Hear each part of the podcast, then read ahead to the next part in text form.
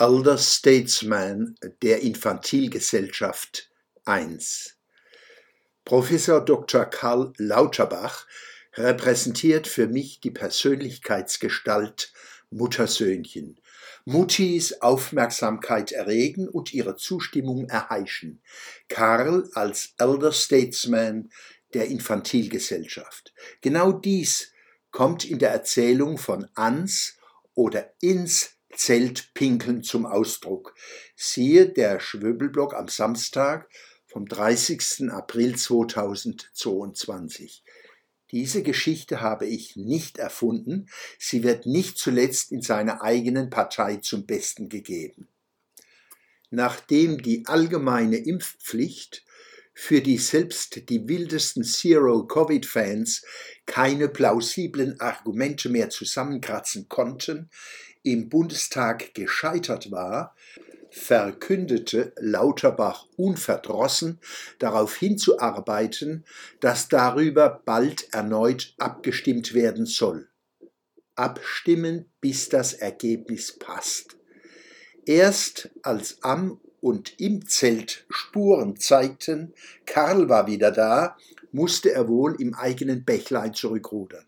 Nicht ohne es nochmal mit Angstmache zu versuchen, indem er vor einem absoluten Killervirus im Herbst warnte.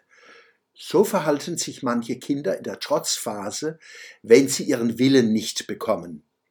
Kaum überraschend, wie wenig kritisch folgsam framende Medien, FFM und große Teile der Zivilgesellschaft auf diesen Übergriff reagierten.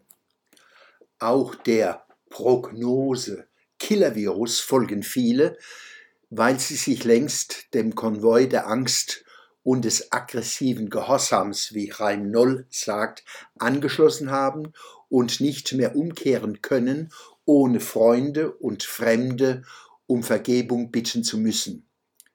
Wer sich eingestehen muss, dass er nicht nur geirrt hat, sondern auch noch andere als unheilbar wahnkrank oder als Dummköpfe, Schwätzer und Luftpumpen erkannt hat, muss schon Charakterstärke an den Tag legen, um mit Anstand umzukehren.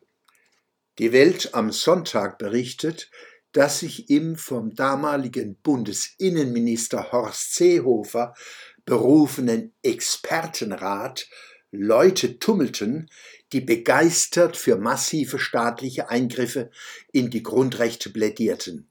Diese Eingriffe seien alternativlos. Den Ton kennen wir doch.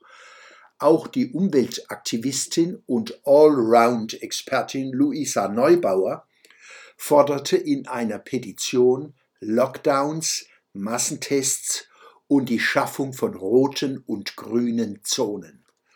Unter Seehofers Experten befand sich auch der Mao-Bewunderer Otto Kölbel.